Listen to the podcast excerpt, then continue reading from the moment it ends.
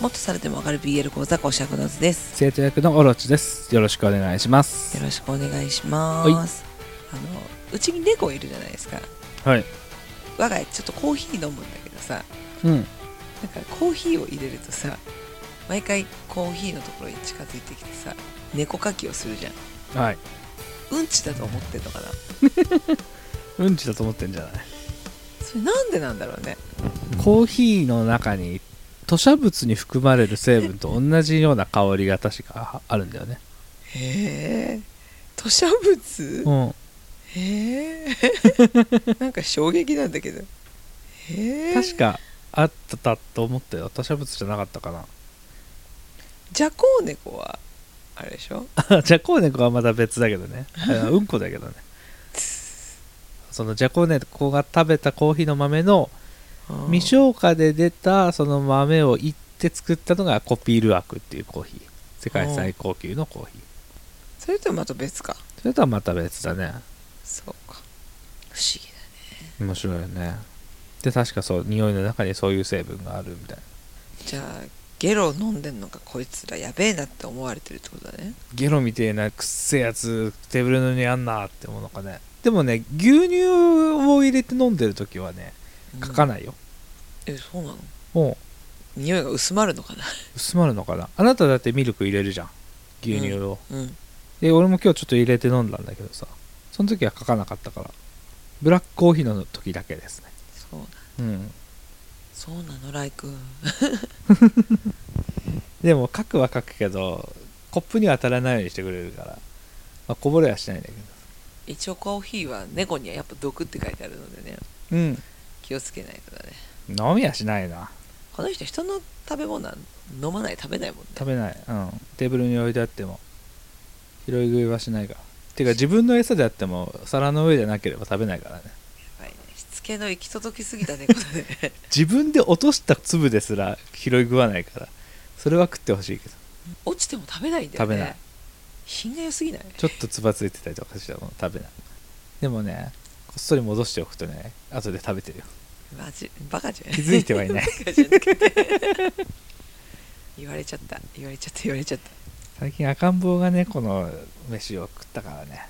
目を離した隙にそうだね頬張ってたからねちょっとなるべく食べるようにしてほしい後で残さないようにしてほしいんだけど手がペレットくせえだうまくはなかったと思うんだけどね分かんない獣医さんになるかもしれないけどなんでジュリさんがみんな猫の餌食ってるわけじゃないと思うそうなのこれは美味しくないペットの餌だって思うんじ ゃないのこれはちょっと柔らかめとかまずだってペットの餌の味を知るのは別に獣医に必要なスキルじゃないからねペットショップの手になるともかくさうちらのペット病院は味知ってるよ ねあの人はちょっと特別な人だったから特別な訓練を受けてるからねああすっかり行かなくなっちゃったねそうだね多分来月薬だけもらいに行くからこの人あああの健康診断年一でいいって言われてる から薬だけ飼い主がねえ行くスタイル、去年の今ぐらいはバッタバタだったからね、そうだね今ぐらいまでではバタバタしてたねまあまあそうだねああまあでもそんなねバタバタしててもね悲しむ暇はなかったからまあね赤ん坊もいたしなそうそうそうそうそうそう麦ちゃんのね一周期があそうなんで終すわよ終えてもう一匹ねうちそうにそうはそう娘がねいたんですけど猫の娘がうん大病して、よく戦ったうん、今は一匹ブクベでも楽しいよ男の子が一人だけですけど、赤ちゃんみたいね、な猫今も膝の上で嬉しそうに してうん、まあまあそんな感じですいませんいえいえあのそう面白いなって思って、 ね前から飲んでんだけどねうん 急にやるようになったよね、そう面白いいよね、じゃあまあ飲みたいからね飲みたいから置いてあるからねそうそうそうそう書かないでよしいい気分はしないです癖も飲んでる気持ちになるから、はうん、い、そんな感じで、はいありがとうございますまあ、今回なんですがえっ、とジャック・フロストはいというドラマが始まってちょっとそれを一緒に第1話を見まして、はいはい、その感想をちょっと触れらこれれたら全何話になる予定なのえー、知らんこれ普通にうちら TVer で見たじゃないですかはいあのワンクールなんですかあえっ、とね回数は6回って書いてあるね全6う話んまあそうだよねそんな長くはならないよねうん、私全然ね俳優さんはね名前ちょっとごめんなさい存じ上げなかったんですけどはいでも可愛かったよねそうだねうん特二人とにもりつくんありっちゃんねその低い方の子うん可愛い顔だね可愛かったまあでもとりあえずちょっと簡単にあらすじだけあれですかはいお話ししますああそうですねウジャッィキクフロペストディアでねジャック・フロストを調べたんですけどドラマのあれはあったんですけどはい、あらすじ書いてないんですよじゃあオロチ君の得意な話術 で簡単に第1話のあらすじを得意な話術って言われて急に薄っぺらい人間感が出てくる まあえっ、ととりあえずできてるんですよ2人は男の子2人が、男の子2人いまして、まあ、名前はリツとフミヤ、うんもう一緒に暮らしてますっていうしかももういつからか分かんないけどもだいぶ長く暮らしてますうん家族も公認ですみたいなうん状態から始まってその2人がまあきっかけは些細なことだとは思うんだけど喧嘩をしてしまって、まあ、そのうちの1人奥沢律くんが家を飛び出してしまってでなんか喧嘩の手前別れ話なんか切り出しちゃったからおあと追うでもなくそのまま朝を迎えたらそのあのふ文也くんい追いかけるでもなく朝を迎えたら、まあ、その律くんの弟から兄が事故をして怪我を負ったっていう連絡があって慌てて病院に行ってで迎えに行って、まあ、家に戻って怪我したっていうのもあっていろいろ不便もある中で、まあ、元の生活を続けようとしていいた中でなんかこうね違和感がある中か、あってて、まあ、ちょっとじゃあって言ってこの間の別れ話を切り出しちゃったこともあるしって言ってちょっと落ち着いて話しようかって言って喫茶店に行って話をしてたらどうやらこの律くんがその文也くんに関する記憶文也くんと文也くんに関する記憶だけがすっぽり抜け落ちた記憶喪失であったことが発覚したのが第1話さすがですね拍手ですねと いやわかんないまとまってたのか知らない人がこれだけ聞いてどう思うのかはわかんないんですけど一応そんな感じで、まあ、要は記憶喪失もので、まあ、最大の特徴はもうすでに2人は付き合っているっていうことうん、うん普通はね付き合うまでを描くのがわりかしフィクションの恋愛ものだと思うんだけど、できている2人が、まあ、片方が記憶をなくしてしまったっていうところとまあその同性愛っていうものうんこのね世界は基本みんなこの2人が付き合ってることは知ってるしうんそういう2人っていうことに対して拒否反応を持つ人はいないんですようん2人が住んでるマンションのお隣さんも2人が一緒に暮らしていることに対して全く抵抗感を持たずによく行く喫茶店の店員さんも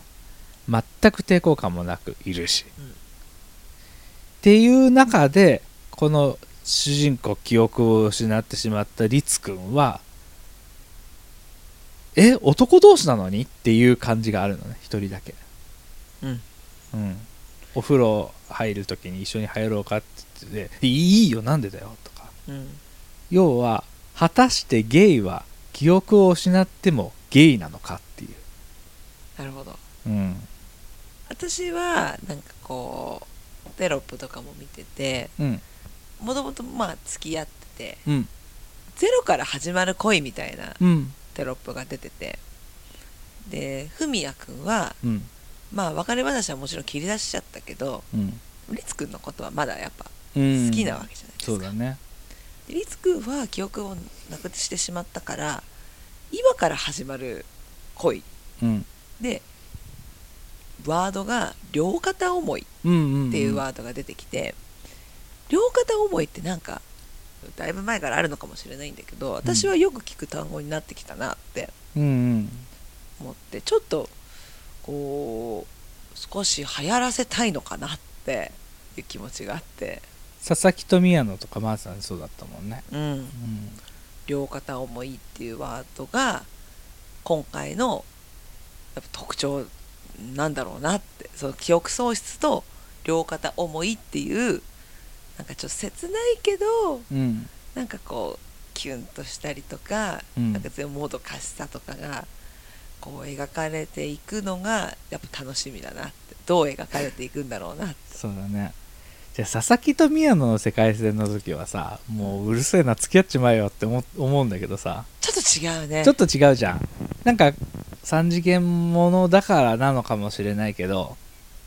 律くんの中のその細やかなところに見る普通はこうだよねっていうのがあってそこを乗り越えるまでっていうのが丁寧に描いてくれそうだなって1話の時にちょっと思ってもともともしかしたらのんけなのかもしれないですねかもしれないしねそう、まあ、そういうのを超越してまあ最終的には絶対好きになっていくんだろうけど、うんでもどこの部分で惹かれていくのかとかまあもしかしたら記憶を失う前のリツくんはものすごいわがままな人だったのかもしれないし、うんその辺が変わっていってっていうのがあるのかもしれないしその辺はどういう描くのかでもなんかねなんか何気ないところちっちゃいところでもすごくこういいなって思ってなんだろう朝ごはん作った時うん、うんエプロンをしてたんだけど文也君がねうんふみやくんがエプロンをしてるんだけど、まあ、じゃあ食べようかってなった時に外してそれをきれいに畳んで椅子の背もたれにかけてそこの椅子に座ってっていうなんか所作丁寧にさいろんなことをこう几帳面にやる子なんだなっていうのが、それだけでその動作だけで設定で見れるわけじゃん素晴らしいね着眼点が、やるはやっぱ意図して描いてると思うんだようん画角の端の方ではあるけどもうそれだけで説明がつくわけじゃんだとしたらもうきっと調味料の場所はこことか決まってるしそういう子が、まあ、ルームメイトで、まあ、暮らしているんだなっていうのは説明になっててなんかそういうのをこう口で説明するでもなく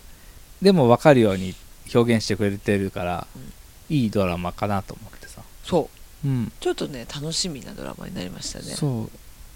いい作品を教えていただいたなってううん思ったなんかなんか所作やっぱすごい大事にしてるなってうん思ってリツくんのなんかちょっともしかしたらう本当に最初ちょっと芸の方っぽいうん所作が冒頭本の物みたいで記憶記憶をなくす前の時のねうんうんでもかと思えばなんかちょっと違うなっていう記憶なくしてから記憶なくしてからのその律ツくんまあその文也くんに関することだけがなくなってるはずなのにさ、幼稚対抗してないっていうぐらいさほえーっつってね、もうぽやぽやした感じの子になってうん大丈夫って思っちゃうようん、皆さんでもきっとあれだと思うよとも子さんになりたいと思ってると思うよ隣の住人隣の住人帽子職人の住人やばいねみんなそこの部屋覗きに行きたい人たちたまらないだろうねえっとねちなみにこのドラマですけどうんドラマシャワーっていう放送枠はいでやってるやつなんだけどはい初のオリジナル作品あそうなんだ角川の BL ドラマレーベルトゥンクとのトゥンク トゥンクっていいねコラボ第6弾となる冬の東京を舞台に別れ話の直後に事故で恋人と付き合っていた記憶だけを失ったリツと彼の恋人文也の切なくもどかしい両片思いが描かれるタイトルの「ジャック・フロスト」はイングランドのおとぎ話に出てくる霜の妖精いたずら好きで寒さを運ぶと言われているなるほど冬のねうん、冬の妖精のいたずらで記憶をなくしてしまった2人の男の切ない両片思いと幸せになってほしいうーんね戻るっていう風になるのか記憶がねえうんでもゼロからスタートするからもしかしたら今後もうちょっと思い出すかもしれないけど全部は戻りきらないけどでも文也を好きになるかもしれないしでもね公式サイト見てみるとね、うん記憶は凍ったまま再び恋をするって書いてある凍ったままなんですって皆さん新たに進むんだね2人できっとそうだねルームメイトとしてスタートだねそうだね書きがえのない人になるねきっとねそして,、そううだねんそんな感じですかねそんな感じですかね今日はまあ短いけどうんまたでも一話こん見たよって今いう感想で度またねその最終回まで見てそうだ報ね告できるといいですかねそうだね、うん、うんだしその間に映画もあの、エゴイストをうん、見に行きたいそうだねまあちょっと2人で行くのはちょっと無理だからうん 俺が子供を見るのでありがとうございます行ってきてくださいありがとうございます逆はないでしょ逆でももちろんいいよだっていや行きやすいでしょその方が行きにくいでしょだって休みは過ごしやすいじいやエゴイスト男が一人で見に行くわけにはいかないでしゃんょ女装しとい てよふかよふかしてやるで 余計ややこしいことになるわどうしたどうした え何が違った は全部全部いありがとうございはいじゃあそんな感じでジャック・フロスト一話見たけど超面白かったよっていうます、うん、話で面した、白かったあの TVer で見れるのであれだし、まあ、調べたら多分地元のテレビ局もしかしたらやってるかもしれないんで見てみてくださいはいはいそんな感じで聞いてくださってありがとうございましたありがとうございましたバイバイ